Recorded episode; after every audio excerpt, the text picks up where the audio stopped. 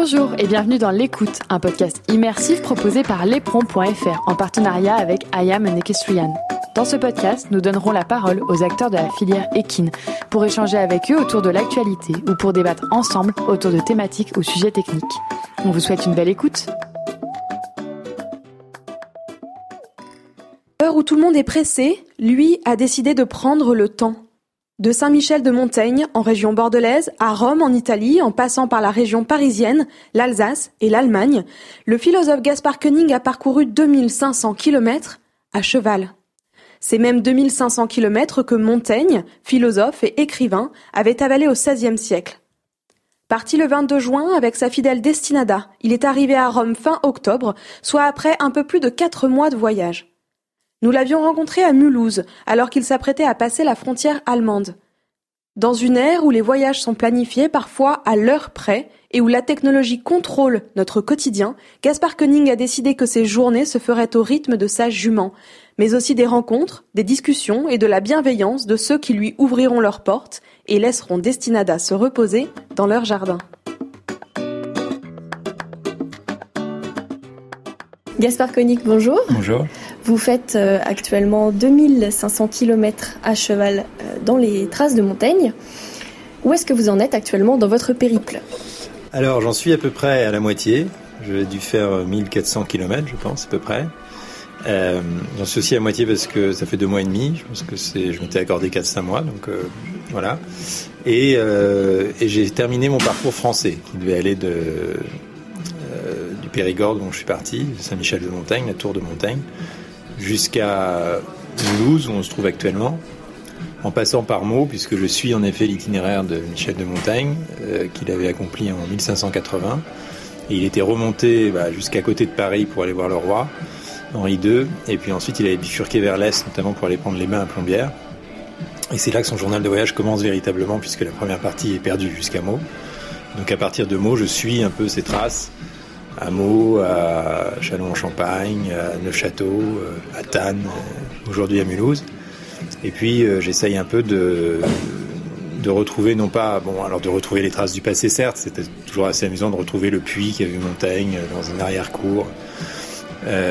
mais surtout, je refais le voyage dans le même esprit. Donc, par exemple, à Mulhouse, Montaigne avait été voir les protestants parce qu'on était en pleine guerre de religion. Bah, moi, euh, ce matin, j'ai été à la mosquée à Nour, qui est la grande mosquée qui a fait tant de polémiques, et j'ai passé trois heures avec les imams à, discuter pour comprendre un peu comment ils fonctionnent et euh, pour mieux euh, peut-être démystifier un certain nombre de, conflits qui naissent aujourd'hui dans notre société. C'est intéressant d'entendre un peu tous les points de vue, y compris sur la. Là, c'est sur la religion, mais la même chose sur la cause animale ou sur l'environnement, qui sont des débats extrêmement tendus. Je, peux me faire euh, un dîner avec des animalistes dans un centre-ville, et puis le lendemain, j'ai des chasseurs à court. Et euh, naturellement, j'entends des choses très diverses.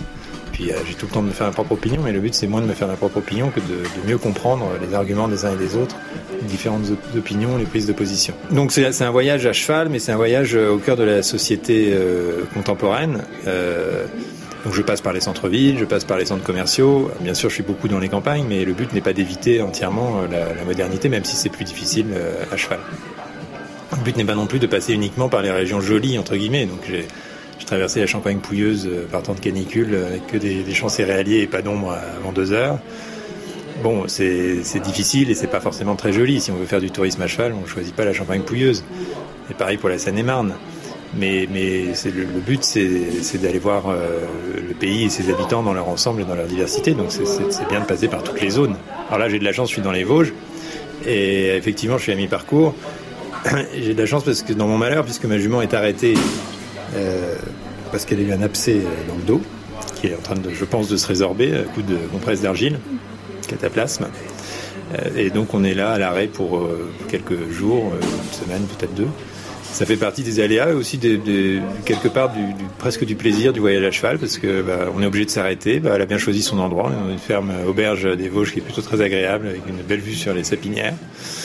Et donc bah, on prend notre temps. Euh, je repartirai quand elle sera rétablie. Puis en attendant, j'en profite pour rencontrer des gens, les imams ce matin par exemple. Euh, donc euh, ça force à improviser un peu. J'ai été visiter l'île de Tannes, j'ai faire des choses que je n'attendais pas à faire. Euh, et quand elle sera quand elle sera en état, on repartira de toute façon. J'ai pas de, deadline à respecter, donc c'est pas un problème. On partira vers la, vers la Bavière. Pourquoi est-ce que vous avez choisi de faire ce voyage et pourquoi à cheval? Bien, euh, moi mon livre précédent était sur l'intelligence artificielle, sur les algorithmes, euh, pour aller vite. Et euh, ma conclusion était quand même un peu sombre, j'avais le sentiment que cet univers, tel que, en tout cas tel qu'ils sont utilisés commercialement aujourd'hui, ces algorithmes, nous prépare à un monde extrêmement standardisé, extrêmement normé, extrêmement manipulable aussi. Et donc j'ai eu envie de faire le voyage inverse. Un voyage euh, très aléatoire, on en a la preuve aujourd'hui, euh, très en profondeur dans les territoires, près de chez moi, mais en même temps euh, très loin de mes habitudes. C'est ça, ça le paradoxe, hein, c'est qu'on voit les choses qu'on est habitué à voir, mais en même temps on les voit de la perspective du cavalier, donc tout change. La moindre nationale devient un grand obstacle. Et le cheval introduit par ailleurs cette, j'aurais pu faire ça à pied par exemple, mais le cheval euh, facilite incroyablement la communication. D'abord, j'avais envie de le faire à cheval, j'avais envie d'essayer, mais aussi, une raison de fond, c'est que euh, le cheval vous ouvre énormément de portes et crée beaucoup de spontanéité. Et donc, j'ai été accueilli chez l'habitant la plupart du temps. Et ça a suscité des espèces de réseaux de solidarité où les gens se refilent le paquet les uns euh, de village en village, disant toi tu prends le cavalier, moi je le nourris, moi je le prends en voiture, je le loge, et puis dans le village d'après, j'ai un copain qui peut t'accueillir. Et puis c'est infirmière. Du coup, on s'arrange. On met la jument dans une stabulation à côté des bœufs. Alors elle, elle a tout eu. Elle a fait les marocs canards, les stabulations, les même dans les dans les centres-villes, euh, les petits jardins d'enfants de, euh, dans lesquels elle a passé une nuit. Euh, donc je crois que plus rien ne lui fait peur. Et donc on s'introduit très vite dans, le quotidien des gens en tant que cavalier. Et il vous offre l'hospitalité, comme on faisait avant. D'ailleurs, il y a une fermière qui m'a dit, moi, mes parents euh, accueillaient les vagabonds de passage, toujours une assiette pour le vagabond, donc pourquoi pas vous, en fait? Euh, et donc d'abord, c'est très euh, réconfortant de voir que ce vieux réflexe anthropologique continue à exister. Et ensuite, ça permet surtout de, parler aux gens sans filtre, parce que je suis pas là en tant qu'écrivain ou que journaliste, mais je suis là en tant que cavalier. Et donc, on parle d'abord du foin, du pré. Enfin, je passe toujours une heure à peu près à installer la jument quand j'arrive. Et donc, euh, bah, déjà, on discute euh, du point d'eau, euh, de la nourriture, on vérifie l'enclos. Et rien que cette petite, ce petit moment passé avec les gens, autour de questions très pratiques très directes, très immédiates, facilite énormément la, la, prise de relation. Et fait qu'après, ça se déroule assez naturellement. Et que du coup, j'ai des discussions avec les gens qui sont très en confiance. En plus, je suis, je suis de passage, je suis pas une menace, je suis pas là en train de m'installer. Euh, et donc moi, ça me permet, d'un point de vue plus, social ou politique, de vraiment euh, avoir un échantillon de, des vies euh, françaises très large, toute sociologie, toute activité, euh, tout type d'ailleurs aussi d'habitat, puisque encore une fois, j'ai été accueilli dans le centre-ville d'Orléans, comme bien dans le centre-ville d'Orléans, pardon, comme bien sûr dans les campagnes, et qui est, qui est assez unique en fait, parce que c'est beaucoup plus difficile d'accès autrement. Voilà. Et puis il y a aussi une forme de quand même de, de, de nostalgie du voyage à cheval qui fait qu'on ressuscite un peu le, le passé et que euh, bon, c'est toujours intéressant de voir ce qui a survécu. Euh, on retrouve des anneaux d'attache, par exemple, dans les villages. Je me rappelle une, fois où j'étais euh, j'ai attaché mon cheval euh, pour aller dans une épicerie. C'est toujours tout un tension, hein, parce qu'aller dans une épicerie faire son ravitaillement, c'est un geste anodin dans la vie civile, mais en tant que cavalier, c'est quelque chose qui demande beaucoup de préparation. C'est d'abord faut trouver l'épicerie à l'avance, et quand on traverse la diagonale du vide, il n'y a plus de commerce dans les villages, donc il faut la repérer deux jours à l'avance, savoir que le Coxy Market est ouvert le mardi après-midi. Et puis après, il faut trouver un lieu où mettre le cheval. Alors, soit on trouve quelqu'un pour tenir le cheval, ou quelqu'un pour faire ses courses, ou l'épicier qui sort de sa boutique et qui, qui les fait pour nous. Enfin, c'est, c'est toujours une aventure, quoi, de faire ses courses. Ça demande une certaine organisation. Et là, euh, bah, dans cette épicerie-là, euh, qui était, euh, euh, qui était où? Qui était au nord de la Beauce, juste avant d'entrer en Sologne. Il y avait un anneau d'attache. Alors, c'est rare. Et puis l'épicière sort et a dit à son mari, tu vois, j'avais bien dit qu'il fallait le garder au cas où. Et voilà, c'est au cas où qui fait que pendant 20 ans, ils ont gardé l'anneau d'attache, c'était enfin matérialisé. Du coup, je pense qu'il va encore survivre une vingtaine d'années. Voilà, donc on retrouve des traces du passé. J'étais aussi euh, logé, par exemple. Je dit, mes logements ont été extrêmement euh, aléatoires. Et j'étais logé pendant deux, deux, nuits à Meaux dans un EHPAD, dans une maison de retraite. Et donc on a fait une petite euh, conférence, discussion avec les pensionnaires euh, le premier soir. Et bon, ces gens-là, ils avaient un certain âge, entre 70 et 90 ans à peu près. Ils ont connu cette période où il y avait des chevaux dans la vie quotidienne. Et voilà, exactement. Ils ont connu le grand-père qui avait le cheval de travail euh, pour les champs, pour le débardage, pour, pour le, simplement le transport. Et donc ils ont souvenir. Donc finalement, on s'aperçoit qu'à mémoire d'homme, mémoire d'homme, on a connu le temps où le cheval était le, moyen de transport, peut-être pas le plus usité, mais enfin au moins en concurrence encore avec la voiture jusqu'à l'après-guerre qu'il a commencé, où il a commencé à être complètement supplanté. Et que donc c'est pas si... Euh, le cheval, il a tenu 2000 ou 3000 ans, euh, depuis le début de notre civilisation, euh, en tout cas française, alors que la voiture, elle est, beaucoup plus... elle est beaucoup plus récente et elle sera sans doute beaucoup plus éphémère, puisqu'on va bientôt, on va pas continuer à, consommer du pétrole pour les, les trois siècles qui viennent, certainement. Alors justement, dans cette préparation, qu'est-ce que vous pouvez préparer et qu'est-ce que vous ne pouvez pas prévoir à l'avance? Voilà, alors on a beau dire que c'est bien l'aléatoire, euh, l'aléatoire ça ne se savoure qu'à condition d'être euh, d'être beaucoup préparé avec beaucoup de discipline et en essayant d'avoir toujours une solution de repli en fait. Et euh, je me suis préparé très assidûment dans une écurie du Calvados chez Alice et Antoine Castillon qui m'ont vraiment formé à la randonnée à cheval parce que je connaissais très bien ces techniques. Et donc ça veut dire, moi j'étais cavalier auparavant, mais j'étais cavalier de manège, euh, donc euh, autant dire que je connaissais rien au cheval. Alors que là, il faut apprendre d'avoir toutes les techniques qui vont autour, maréchalerie, bourrerie, soins vétérinaires, euh, et ça, ça m'a été utile dès le début. Premier jour, elle, s'est tordue un fer, il a fallu déferrer, remettre le fer, referrer. Ça commençait bien. c'est le maximum de ce que je peux faire en maréchalerie. Quatrième jour, elle a cassé une reine, il a fallu recoudre. Il euh, faut recoudre mes sacoches régulièrement, donc bah, tout ça j'utilise. Euh, hier, il a fallu que je fasse une piqûre, j'étais pas à l'aise, mais enfin, j'étais quand même entraîné à faire des intramusculaires, donc ça je pouvais faire. Euh, donc, donc en fait, tout ça est, est, immédiatement utile. Et le plus gros de la préparation, c'est d'abord de s'habituer au voyage à cheval, de savoir, d'apprendre à connaître sa monture, de désensibiliser sa monture. On a passé des heures sur les nationales à côté des camions, de sorte que maintenant on peut lui mettre un 36 tonnes avec une herse et de la musique et un gyrophare, elle bouge pas, elle continue à brouter. Euh, donc il faut désensibiliser sa monture. Euh, il faut soi-même s'habituer au danger, s'habituer. Enfin, moi, entrer dans un centre-ville me paraissait euh, complètement surhumain au début. Maintenant, je traverse Mulhouse, Orléans, Meaux sans aucun problème. et même les zones périurbaines d'ailleurs, c'est pas agréable, mais enfin ça se fait très bien. On trouve toujours des trottoirs, on trouve toujours des bas-côtés. Et puis quand on trouve pas de bas-côté, il faut apprendre à se mettre bien au milieu de la voie de droite. Pas, pas sur le côté en s'excusant, mais au milieu en bloquant la situation, parce que c'est, euh, c'est la, c'est la position la plus sûre. Les voitures sont obligées de doubler véritablement pour ne vous frôle pas. De sorte qu'on n'a pas eu de gros problèmes euh, avec la circulation. On fait beaucoup de bitume, mais il n'y a pas eu de, de grande, grande frayeur. Euh, donc il faut s'habituer à tout ça. Et puis, euh, surtout, il faut préparer son matériel. Et c'est ça, je pense, le plus difficile et le plus important, parce que chaque pièce de matériel doit être pensée, repensée, testée et expérimentée pour, euh, pour être juste et pour ne pas être surnuméraire. Parce qu'on part avec euh, pas, 10 ou 15 kilos de bagages en tout, hein, cheval et cavalier euh, compris. Et donc, euh, bah, moi j'ai deux t-shirts, deux pantalons, un savon pour qui sert à tout.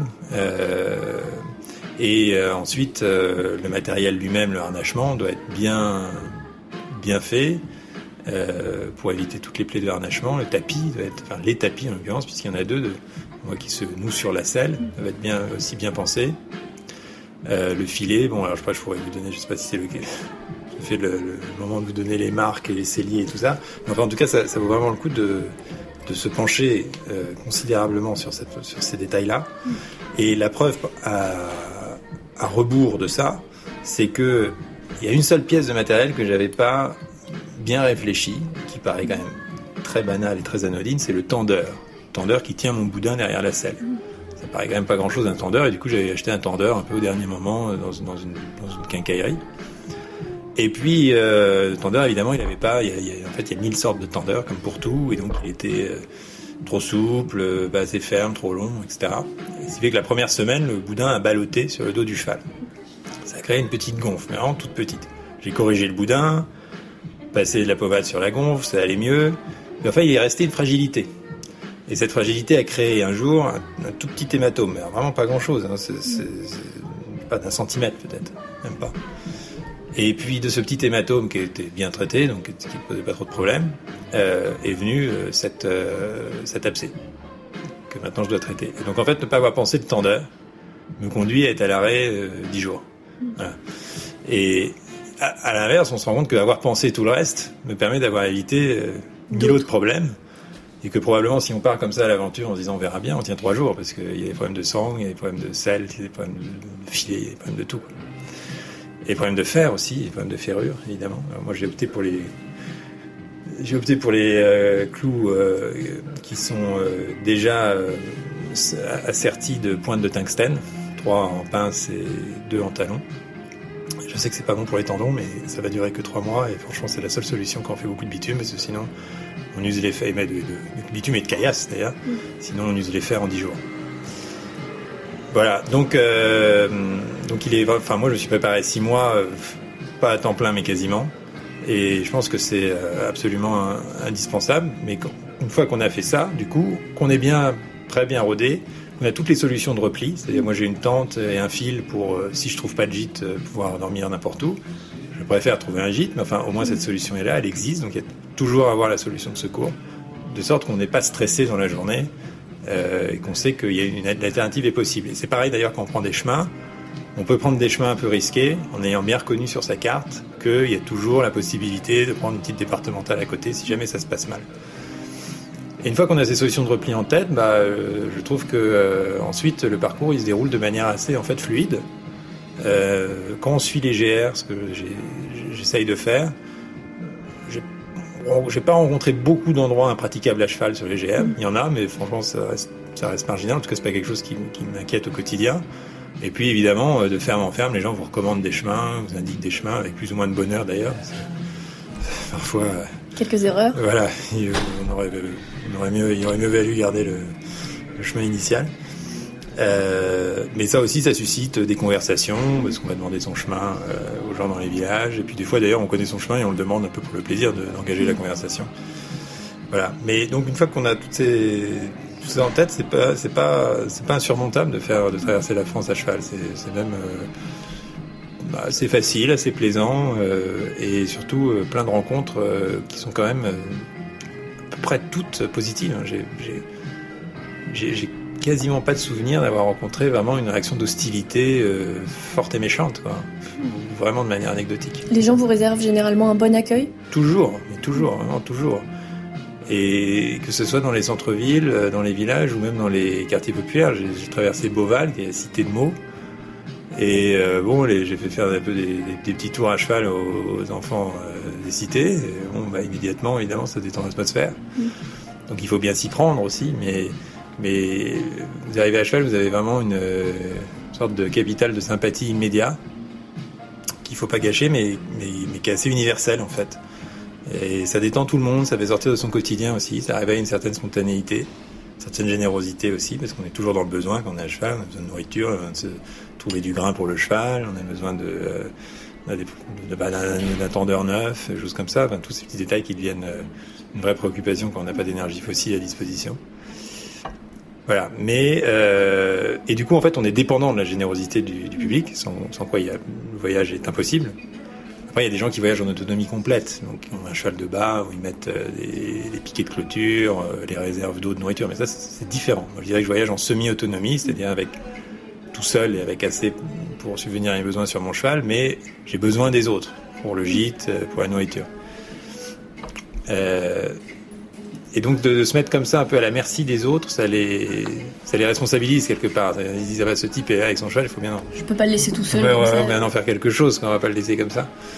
Et, et donc c'est toujours des situations un peu baroques, mais euh, très inventives. Et on entend souvent cette phrase euh, finalement merveilleuse, une des plus belles phrases de la langue, qui dit euh, on va se débrouiller, on va s'arranger, même si c'est pas prévu comme ça, même si c'est si pas fait pour. Et donc combien de fois j'ai converti un jardin en pâture où il a fallu bâcher les ifs d'abord, ils sont aussi faux cheval, euh, protéger un peu les rosiers s'ils ne les avaient pas déjà mangés, euh, et puis euh, tendre, un, tendre une ficelle en espérant qu'elle n'ait pas l'idée de passer en dessous, parce que là, il n'y a pas d'électrification, rien du tout. Trouver de la nourriture, même si c'est pas... Alors les gens, souvent, ils ont des programmes pour leurs chevaux, il faut 2 litres et demi de granulés de telle sorte et tout ça. Bah, alors là, franchement, ben, mange ce qu'il y a. Hein. Si c'est de l'orge aplatie, si c'est du maïs, si c'est des granulés, si c'est du foin, évidemment, c'est bien qu'il y en ait toujours en complément. Et, donc elle, elle a un corps qui s'est habitué à, voilà, qui est devenu endurant. Elle mange de tout, elle dort partout. Euh, et puis grosso modo, il n'y a plus un seul bruit qui l'affole. En deux mois, je suppose que vous avez quand même tissé une relation avec, euh, avec Desti. Voilà, donc son nom c'est Destinada, une jument espagnole. Son petit nom c'est Desti, parce que Destinada c'est quand même un peu long à prononcer. Euh, alors je l'ai tissé mais en plusieurs temps parce que le, premier temps pour moi ça a été de me dépouiller de toute cette anthropomorphisation qui va autour du cheval, mm. tous ces affects un peu de poney club où on dit le cheval m'aime bien parce que euh, il me porte, le cheval m'aime pas parce qu'il m'a marché sur le pied ou qu'il m'a mordu ou tout ça. Il faut vraiment ne pas euh, se, débarrasser de toute cette projection des affects humains sur l'animal. Je pense que c'est vraiment important de faire ce premier exercice et partir donc de manière un peu transactionnelle en disant euh, moi je lui donne la sécurité et la nourriture, elle me donne le transport, c'est un deal, et euh, ne pas surinterpréter le reste. Et une fois qu'on commence comme ça, après on, peut laisser se nouer de manière beaucoup plus naturelle et plus fluide une relation qui effectivement commence, mais qui se traduit pas forcément en termes euh, humains, si je puis dire. C'est d'ailleurs amusant puisque Montaigne, qui est le philosophe dont je suis l'itinéraire, est un des premiers à avoir écrit des, des pages très sensibles sur euh, l'animal et la condition animale dans ses essais, au milieu de l'apologie de Raymond Sebon. Il dit qu'il n'y a pas de différence de nature, mais de degré entre l'homme et l'animal, que l'animal nous surpasse dans un certain nombre de domaines, qu'il y a la possibilité, de, possibilité de communiquer avec les animaux. Alors lui ne le faisait pas avec le cheval, parce que le cheval était vraiment un moyen de transport à l'époque. Euh, puisque Montaigne, lui, quand il faisait le même périple, enfin, quand il faisait ce périple-là, changeait de cheval euh, tous les jours, même, même parfois plusieurs fois par jour. Il se vantait d'avoir jamais scellé un cheval de sa vie, donc c'est mm. complètement difficile. Il avait toute, toute une valtaille autour de lui pour l'aider. Il y avait des relais de poste. Euh, il y a même un passage où il dit on doit franchir un, on doit franchir une rivière, il y a un bac qui ne prend que les piétons. On remarque qu'il y a le même nombre de cavaliers en face, mais on décide d'échanger les chevaux. On mm. passe tous à pied, puis on prend les chevaux des autres et le harnachement. Donc le cheval est interchangeable, mais Montaigne théorise cette relation à l'animal, notamment avec ses, chats. Ce qui est déjà quand même une, grande avancée pour l'époque. Ce qui est très moderne. Alors, il euh, faut savoir que quand même les Grecs avaient déjà beaucoup pensé ça. C'est un peu estompé durant le Moyen Âge. Montaigne, euh, bah, comme beaucoup de gens de la Renaissance, lit les textes antiques et ressuscite ce genre de, principe. Et il est souvent cité par les antispécistes comme Peter Singer dans Animal Liberation comme un des, fondateurs, des précurseurs de, ce mouvement. Et donc, euh, il y a de quoi dans Montaigne penser la relation naissante avec mon cheval. Euh, et effectivement, donc, pour reprendre le fil de ce que je disais, de manière assez naturelle apparaissent euh, d'abord des moments de, fusion au sens où on sait qu'on pense la même chose, on sait qu'on est dans le même état sentimental. Euh, je me rappelle d'une journée qui avait été particulièrement difficile parce que pour le coup on avait dû traverser la, zone sud, la zone commerciale sud de Châteauroux, où on s'était retrouvé entre une nationale, une glisseuse de sécurité, une voie TGV et un fossé relativement hostile. Vraiment pas drôle. C'est vraiment pas drôle. On avait dû faire une espèce de demi-pirouette de haute école pour, pour revenir sur nos pas. Euh, et on avait stressé. Quoi. Ça a été un des moments les plus euh, dangereux, je pense, de, de, tout le voyage. Et bon, et donc ça, on passe ça, et le soir, on arrive à l'écurie, qui était une, très jolie écurie d'ailleurs, au milieu de la Beauce, et euh, il y avait un rond de longe, on se met dans le rond de longe, et franchement, on s'est pris dans les bras euh, pendant dix minutes pour décompresser tous les deux, on savait très bien ce qu'on faisait l'un et l'autre et pourquoi. Euh, ou bien quand on traverse voilà une étendue céréalière sous le soleil, euh, c'est dur, euh, on, a un pas un peu lent, on entre dans une forêt, hop, on se réveille, je la vois qui dresse ses oreilles, elle a envie de partir au trot, on part au trot, et voilà, on, sent qu'on est, est content d'être là, quoi, tous les deux. Puis il y a aussi un moment où elle a mal et où elle me communique le fait qu'elle a mal. Par exemple, dans, bah, dans, une descente, elle va tourner la tête vers moi de manière répétée. Et là, je sais que c'est qu'elle a une gêne, qu'elle a une douleur, qu'elle me signale qu'elle a une douleur.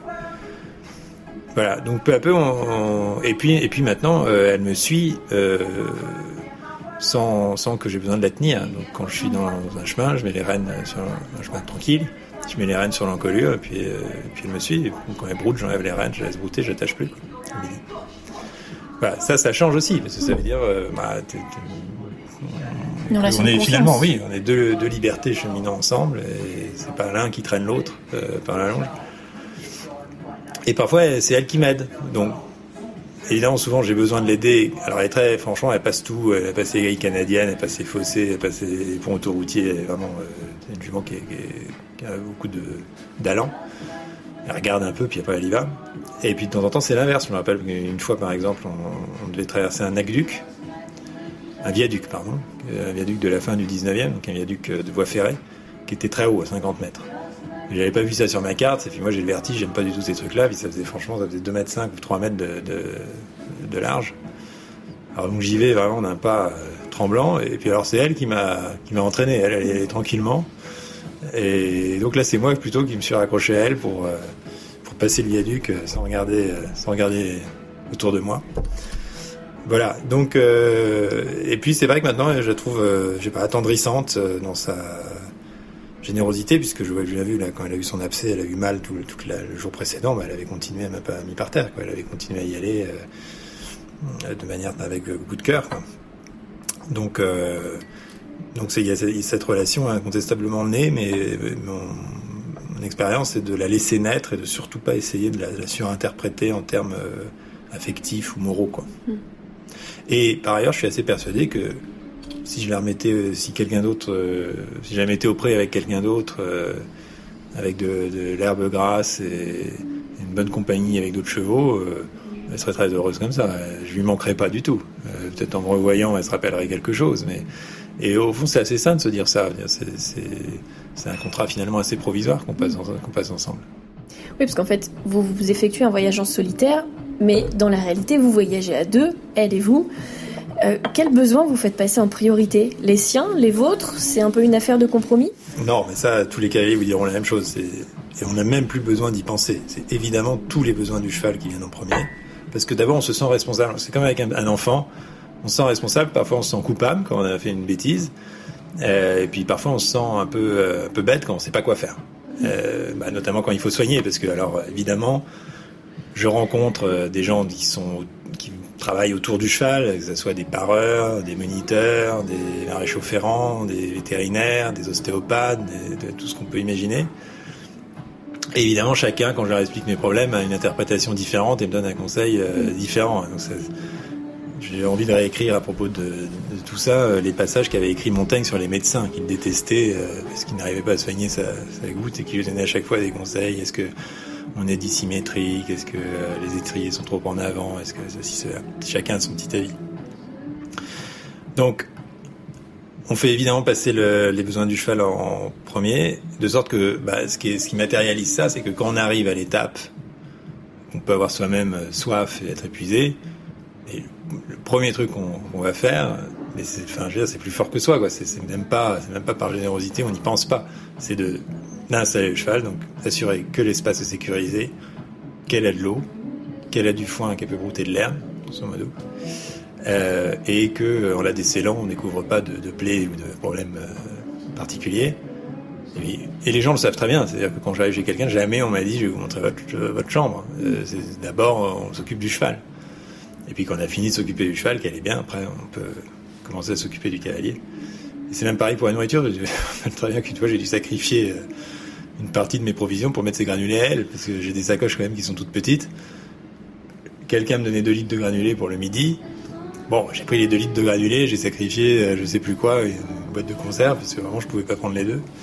Euh, donc, mais ça, ça se fait, ça se fait vraiment tout seul, quoi. Il n'y a même pas, a même pas besoin d'y penser. Et puis le cheval est quand même son.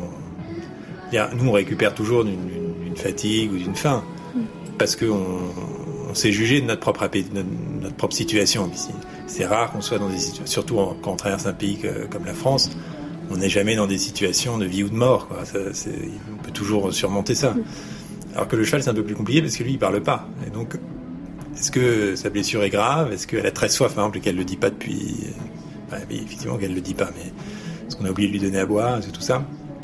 Donc finalement, on doit, on doit, on doit davantage se concentrer là-dessus parce que c'est, on peut plus facilement faire une grave erreur sur le cheval que sur soi. Mm. Voilà, sur soi, si on est vraiment à bout de force, on va, on va, le- on va le savoir et on va réagir. Voilà. Alors forcément, voyager avec un cheval, c'est aussi devoir gérer les imprévus. Comment est-ce que vous réagissez face à- aux petits ou aux plus gros pépins qui peuvent vous arriver sur la route? Bah, D'abord, on n'a pas eu de très gros pépins, sauf euh, cet abcès là, mais même ça, c'est quand même euh, gérable. Euh, et ensuite, euh, en fait, ce qui est assez intéressant, c'est que on est seul juge du risque. Et le risque, on en a tous les jours. Et c'est des risques qui peuvent devenir assez sérieux si on les gère mal. Ça peut être le risque, par exemple, tout simplement qu'un chemin ne passe pas. Donc, quand on prend une carte IGN, euh, les chemins noirs, les chemins qui sont en noir, les chemins blancs passent, les chemins GR généralement passent. Puis après, tous les petits chemins noirs, euh, ça passe euh, une fois sur trois. Ça peut être, euh, peut être barré parce qu'un paysan a privatisé une partie du chemin. Ça peut être embourbé, ça peut être enroncé, ça peut être un chemin qui n'existe plus.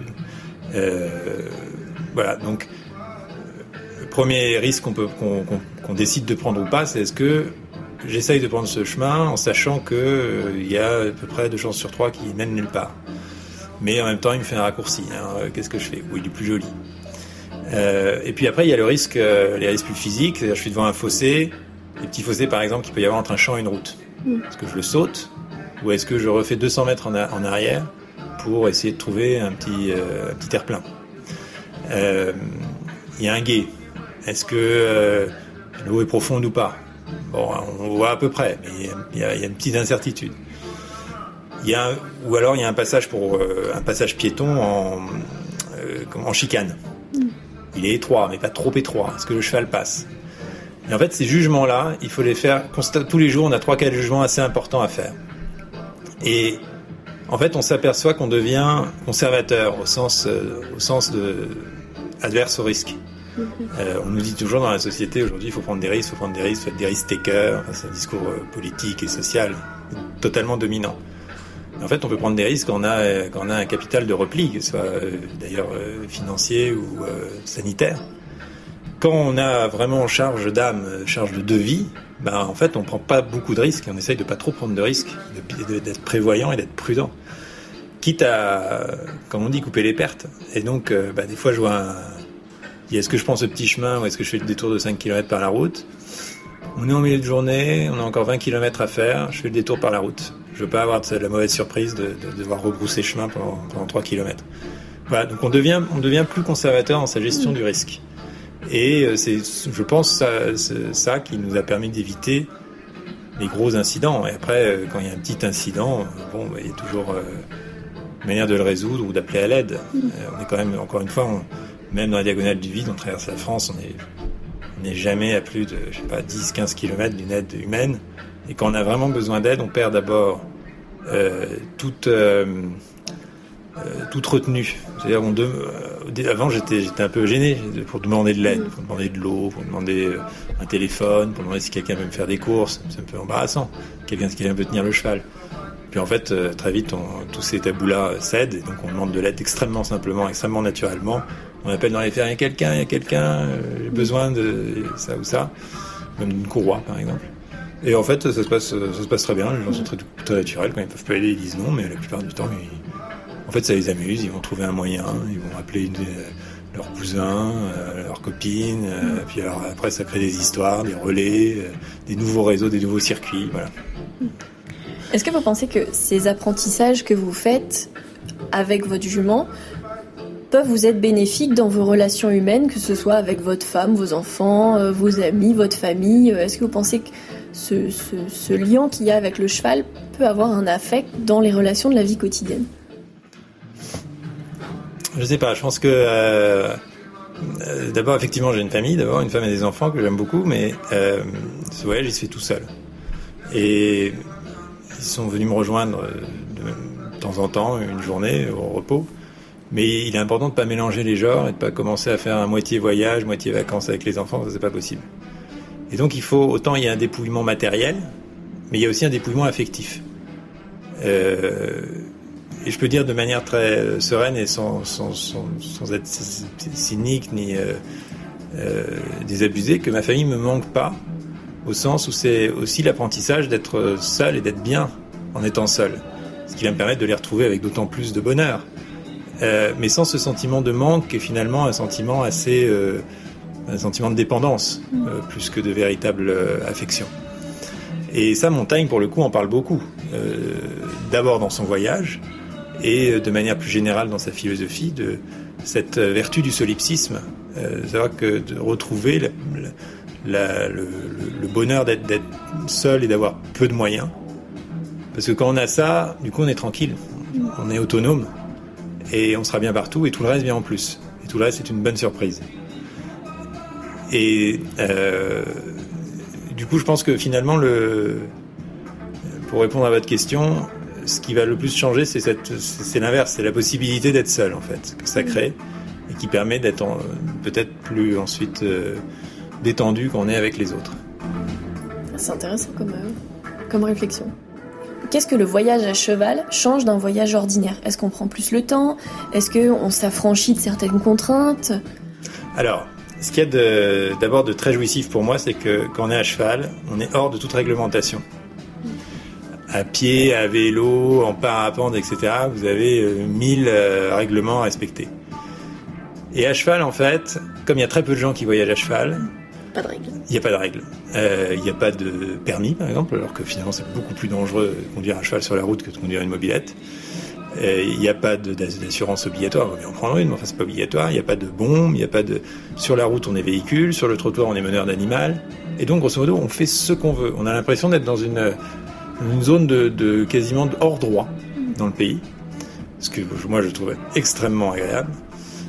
Voilà, donc il y a, il y a déjà cette, cette, euh, ce fait d'être hors la loi quelque part. Euh, ensuite, euh, un des projets du voyage, c'était euh, ralentir. Prendre le temps, justement. Alors ça, je dois dire que de ce point de vue-là, c'est un échec total. C'est-à-dire que j'ai pas une minute pour moi. Ça commence à 7 heures du matin, ça finit à 11 heures du soir, complètement épuisé.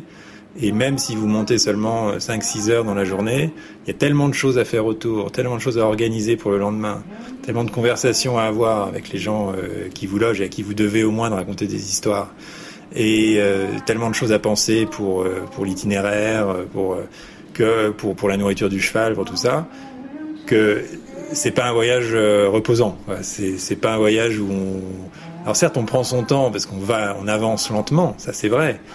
Et on peut s'arrêter dans la forêt euh, quand on veut pour euh, faire une pause et tout ça. Mais enfin, euh, ça requiert quand même euh, une vraie discipline parce que euh, les conditions euh, matérielles sont défavorables au voyage à cheval aujourd'hui. Ou alors on fait des circuits qui sont préorganisés. À ce moment-là, sans doute, euh, on, a plus cette, sensation euh, de prendre le temps. En revanche, ce qui est intéressant, c'est que euh, on est quand même, euh, disons qu'on est, euh, et ça c'est très lié à la philosophie de Montaigne, le cheminement devient plus intéressant que l'objectif. Et donc, euh, bon, l'objectif c'est Rome, mais Rome, je pourrais y aller en avion. Ce qui est important, c'est le voyage.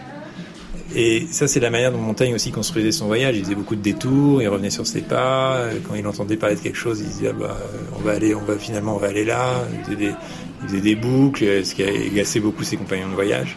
Il se décidait un peu au dernier moment. Euh, et il prenait plaisir dans euh, le chemin lui-même. Et ça, c'est absolument impératif si on veut profiter du voyage à cheval, c'est de pas se dire je dois être arrivé au gîte à 15h ou à 16h. C'est de se dire bon, j'ai de toute façon assez de temps et de pas commencer à calculer ses moyennes horaires en disant ah, j'ai fait 4 km heure aujourd'hui, c'est pas bien, il faut faire 5 demain. Là, si on commence à faire ça, on est mort, on fait des épreuves d'endurance. quoi. Donc il faut ça, il faut ça- laissé assez de temps, avoir des, des objectifs assez modestes par jour, de l'ordre d'une trentaine de kilomètres, je pense, euh, pour que on sache qu'on a de toute façon le temps. De toute façon, si on part à 9h du matin et on a 30 km à faire, on arrivera euh, sans problème avant la tombée de la nuit, avant le dîner. Et donc à partir de ce moment-là, on peut prendre le temps de s'arrêter, euh, discuter avec quelqu'un, de s'arrêter à brever son cheval tranquillement, de, lui, de la laisser brouter. voilà.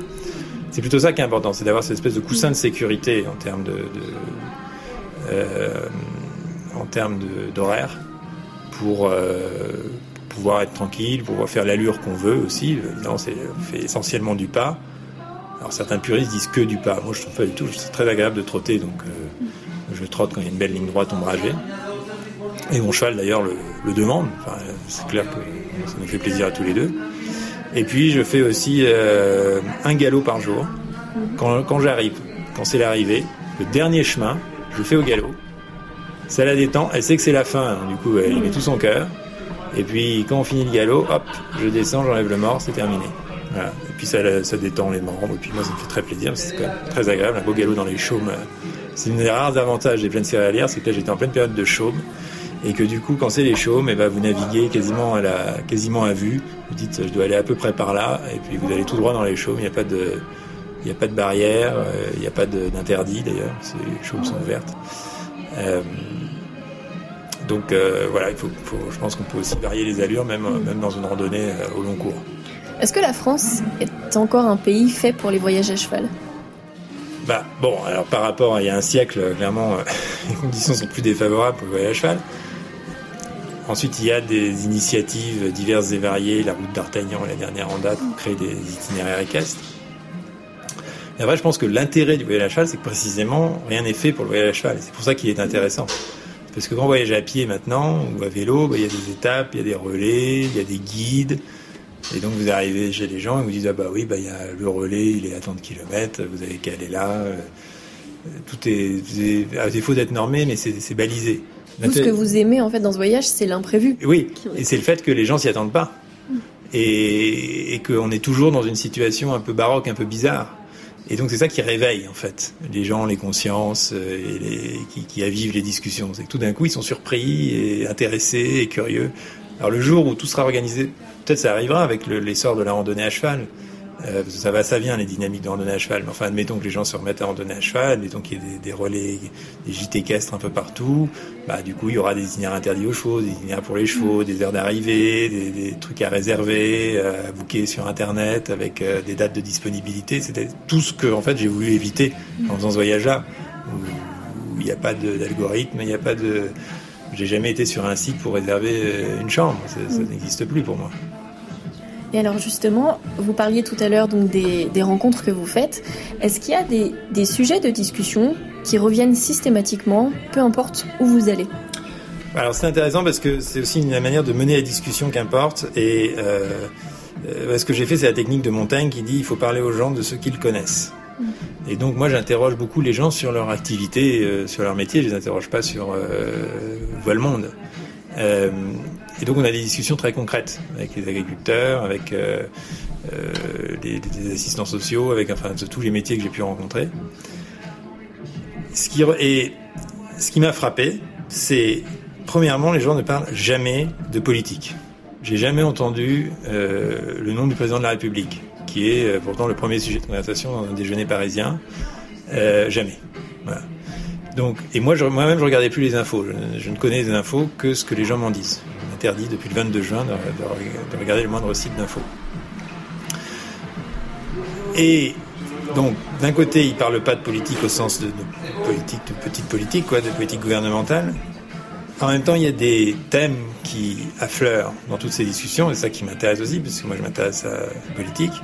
Euh, et je trouve le thème absolument transversal, c'est la question des normes qu'on a un peu abordé. C'est-à-dire que dans toutes les activités, qu'on soit boulanger, euh, maréchal ferrant, agriculteur, etc., les gens sont confrontés à des réglementations qu'ils trouvent intrusives et aberrantes. Ils sont trop contraints par les normes? Beaucoup trop contraints et surtout ils ont le sentiment souvent de faire des activités de manière correcte en y mettant euh, tout leur savoir-faire, toutes les traditions qu'ils ont apprises, qu'on leur a léguées et de tout d'un coup se trouver en but avec un interdit ou une obligation qui leur paraît non justifiée, absurde et, euh, et dictée par des gens qui sont pas sur le terrain, qui sont au bureau. Ce qui est souvent exact. Et je pense que c'est un, un, thème dont on a conscience à Paris, dans les milieux politiques. Chaque qu'un président est élu, il dit on va simplifier. Mais c'est un thème complètement périphérique. Et donc, du coup, c'est jamais pris au sérieux et du coup, c'est jamais vraiment fait. Et il y a un rapport du Conseil d'État tous les ans qui dit il y a trop de normes, il y a trop de lois. Mais bon, les gens disent ah oui, et puis voilà. Et Montaigne le disait déjà, il y a plus de lois en France que dans tout le reste de l'Europe. Euh, mais là, je pense que ça devient très pressant et que ça explique un certain nombre des tensions, tensions politiques, le fait que juste les gens peuvent pas vivre leur vie comme ils l'entendent et du coup se retrouvent dans une situation de frustration vis-à-vis -vis du pouvoir. Et donc cette histoire de simplification me semble en fait non pas périphérique mais complètement centrale dans, l'avenir du pays. Et puis euh, la deuxième chose, c'est que euh, il y a plus de Montaigne voyageait pendant les, guerres civiles entre protestants et catholiques. Bon, aujourd'hui, il y a plus de il y a plus de guerre de religion le rapport à l'islam reste un sujet pour les gens, mais surtout pour les gens qui n'y sont pas confrontés. Donc je trouve pas que ce soit un sujet quand même totalement euh, obsédant. En revanche, il y a quelque chose qui est un peu la nouvelle guerre de religion, c'est la question de l'écologie. Et ça, ça revient beaucoup. Tout le monde s'y intéresse. J'ai pas rencontré un seul agriculteur qui soit euh, fier de faire des produits chimiques et euh, qui considère que l'écologie c'est pourri. Enfin, pas un seul.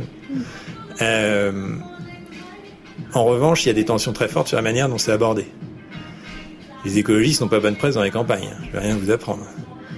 Et ils n'ont pas bonne presse d'ailleurs pour moi non plus, puisque j'ai trouvé des chemins dans l'Aisne qui étaient interdits aux chevaux. En trois jours, mon GR était interdit aux chevaux, puis avec des grosses barrières, des parpaings et tout ça.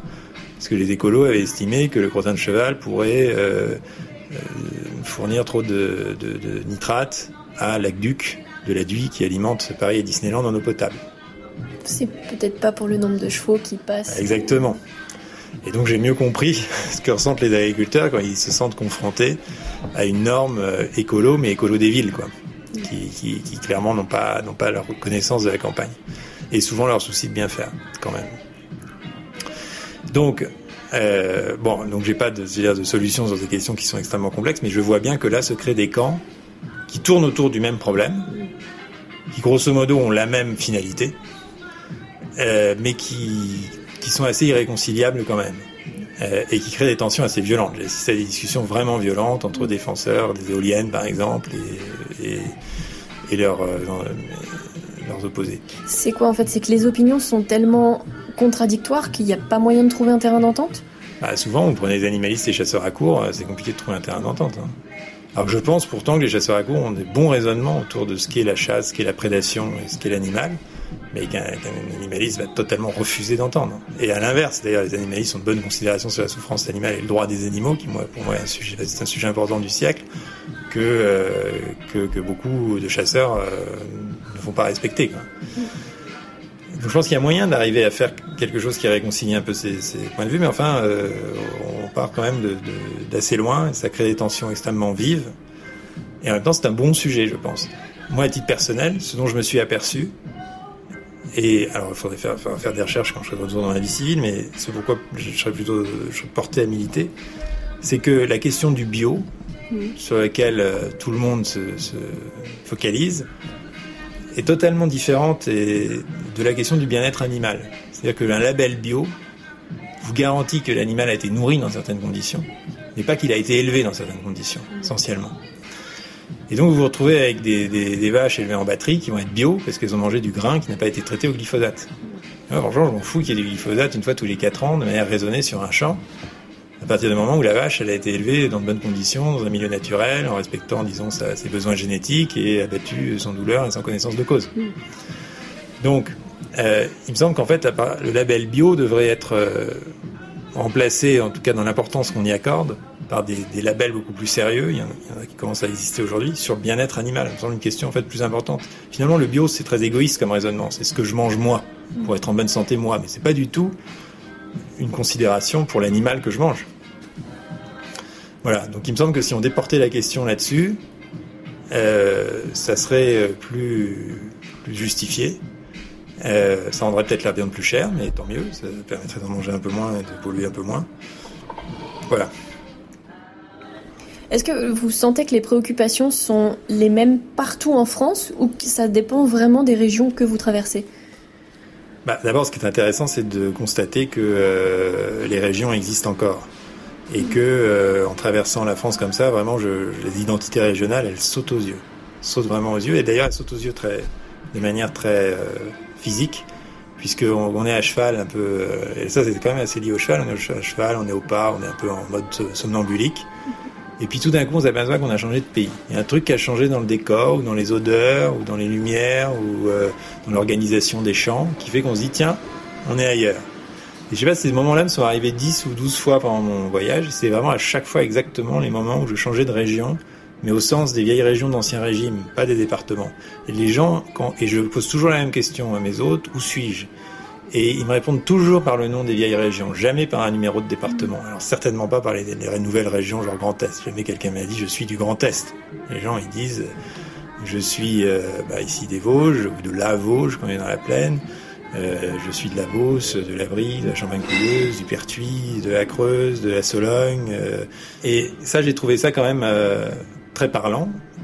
Et puis on les, on les, donc on les reconnaît à l'œil nu quelque part ces régions, ces changements de paysage. Et puis il y a tout un truc qui change autour, comportement des gens, la cuisine, les accents qui sont quand même assez forts ici dans les Vosges. On dit, on a des hauts. Moi je suis parti des hauts très ouverts du sud, je suis arrivé dans les hauts très fermés des Vosges. Euh, j'ai passé la, sur la marche, j'ai passé la frontière de la Languedoc à la Langue d'Oil où les gens commencent à rouler les airs. Euh, du côté de la Loire, je suis arrivé dans ce territoire où les gens parlent un français extrêmement neutre, extrêmement plat, quasiment sans accent, un peu comme la, comme la rivière de Loire, comme le fleuve de Loire, très très, très lisse. Euh, Seine-et-Marne où euh, là ils parlent comme des Parisiens, ils vivent comme des Parisiens. Alors d'ailleurs la Seine-et-Marne a été la région la plus, compliquée à traverser parce qu'ils conduisent aussi comme des Parisiens, hélas.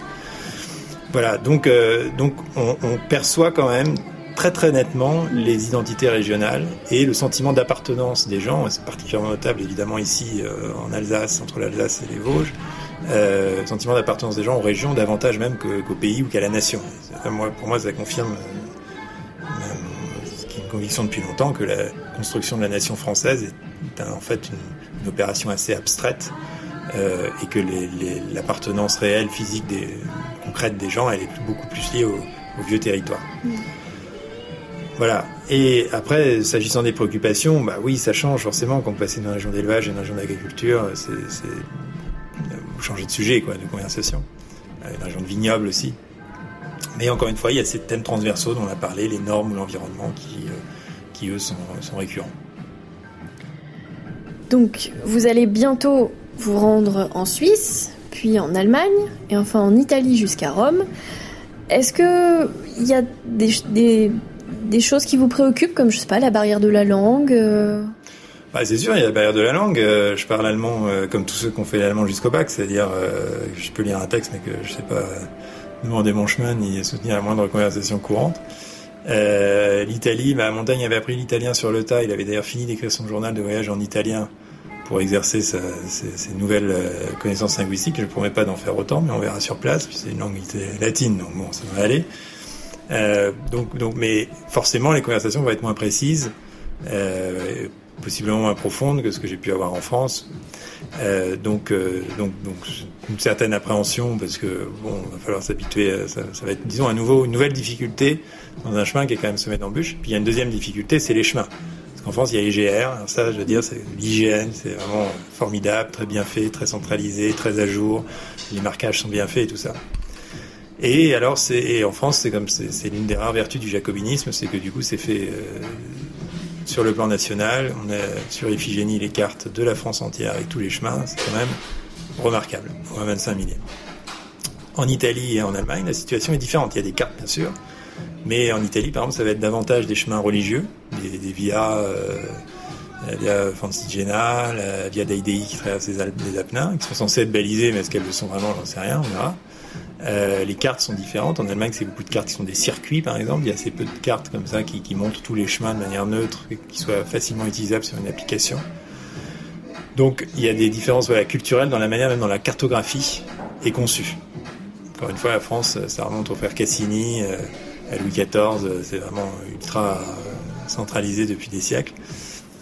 En Italie, c'est plus religieux. En Allemagne, c'est plus régional. Bon, donc donc il y a cette incertitude sur les chemins et sur l'accessibilité des chemins. Après, euh, des gens me disent que les paysans bavarois sont extrêmement accueillants. Bah, écoutez, on va, on va tester hein, et, euh, on, en reparlera euh, lors d'un prochain podcast. En tout cas, ce qui, va être intéressant pour moi, c'est qu'après avoir traversé la, France dans toute sa diversité, je vais m'attaquer à la diversité européenne cette fois. Et là, mon sujet va devenir moins français mais plus européen. Et c'était aussi pour ça que je voulais faire le parcours de Montaigne, c'est que Montaigne est un humaniste européen. Et à des, pareil, il y a une époque où la, les structures institutionnelles de l'Union européenne sont contestées. Euh, ça va être intéressant de passer ces frontières à cheval et de voir les différences culturelles, mais aussi les, les traits communs entre les trois pays fondateurs de l'Union européenne, que sont euh, la France, l'Allemagne et l'Italie. Donc là, vous avez commencé votre périple en été, période relativement clémente si on nommait les grosses chaleurs qui incombent au mois d'août souvent. Oui. Est-ce que vous redoutez un petit peu l'automne et les températures qui baissent, le vent qui se lève, le froid qui s'installe? Bah, D'abord, euh, mes 15 jours de canicule euh, font plutôt euh, espérer des températures moins clémentes parce que je pense que c'est quand même plus facile de gérer une averse qu'une canicule quand on est à cheval. Après, bon, les, grosses tempêtes, les orages, c'est évidemment plus compliqué, mais bon, je ne doute pas plus que ça. Encore une fois, je me suis entraîné dans le Calvados au mois de février, donc je pense que j'ai vécu le pire. Euh, et euh, l'Italie en, en octobre-novembre devrait être relativement clémente. Les Alpes bavaroises vont rester une surprise. Je ne sais pas même euh, au niveau du dénivelé si ça va être très compliqué. Mais comme j'ai pas de deadline, comme j'ai pas de non plus de, de, je suis pas fanatique sur ma route. Hein, si ça va mal, je peux prendre un camion pour faire 100 km, me déposer un peu plus loin. Donc euh, je suis pas là pour battre un record ni euh, pour suivre un itinéraire totalement à la lettre. Donc si ça va mal, je ralentis ou je saute quelque chose. Ou ça, ça me rend assez euh, du coup euh, confiant sur sur la suite. Ces petits imprévus qui peuvent vous retarder n'ont en fait pas vraiment de conséquences sur le, la suite de votre voyage. Bah, ça me retarde pas dans la mesure où j'ai pas de où j'ai pas d'impératif de temps. Donc, disons que je prends plus de temps à faire autre chose. Est-ce que c'est un retard? Non, parce que j'ai pas de j'ai pas d'objectif. Et alors Montaigne a raconté son périple à travers des écrits. Et vous, comment est-ce que vous allez partager votre voyage une fois que vous serez rentré? Bah, Je commence à le partager dès maintenant. Alors en fait, il y a, disons qu'il y a trois niveaux. Premier niveau qui est le, le, quotidien du voyage, je poste sur une application qui s'appelle Polar Steps, qui est une application de randonneur. Donc je suis pas sur Facebook et tout ça. Polar Steps c'est plus propre quand même au niveau de la gestion des données. Et là, je mets trois, quatre images par jour de où je passe, des petits commentaires, des choses très neutres. Ensuite, toutes les semaines, je publie un grand article dans Le Point avec mon partenaire pour mes voyages depuis plusieurs années. Euh, qui sont là des articles thématisés. Donc, par exemple, l'article de cette semaine, c'était sur le dépouillement. Celui de la semaine prochaine sera sur les pierres. Parce qu'en traversant la France, on traverse des pierres, du calcaire, du schiste, du granit, du grès, euh, de la craie. Euh, donc, vous voyez, ça, ça, c'est par thème déjà. Et puis ensuite, pour couronner le tout, euh, j'en ferai un livre. euh, mais ça, je sais pas encore trop sous quelle forme. Et j'ai tout le temps d'y penser quand je serai rentré. Puis on n'a plus qu'à vous souhaiter euh, une bonne suite et fin de voyage. Merci beaucoup, Gaspard Koenig, d'avoir été avec nous. Merci à vous. Un grand merci à tous pour votre écoute. On espère que cet épisode au format podcast vous a plu. Si c'est le cas, dites-le nous avec 5 étoiles sur Apple Podcasts ou iTunes. Pour en apprendre toujours plus sur le monde du cheval et des sports équestres, rendez-vous sur le site lespron.fr. À bientôt!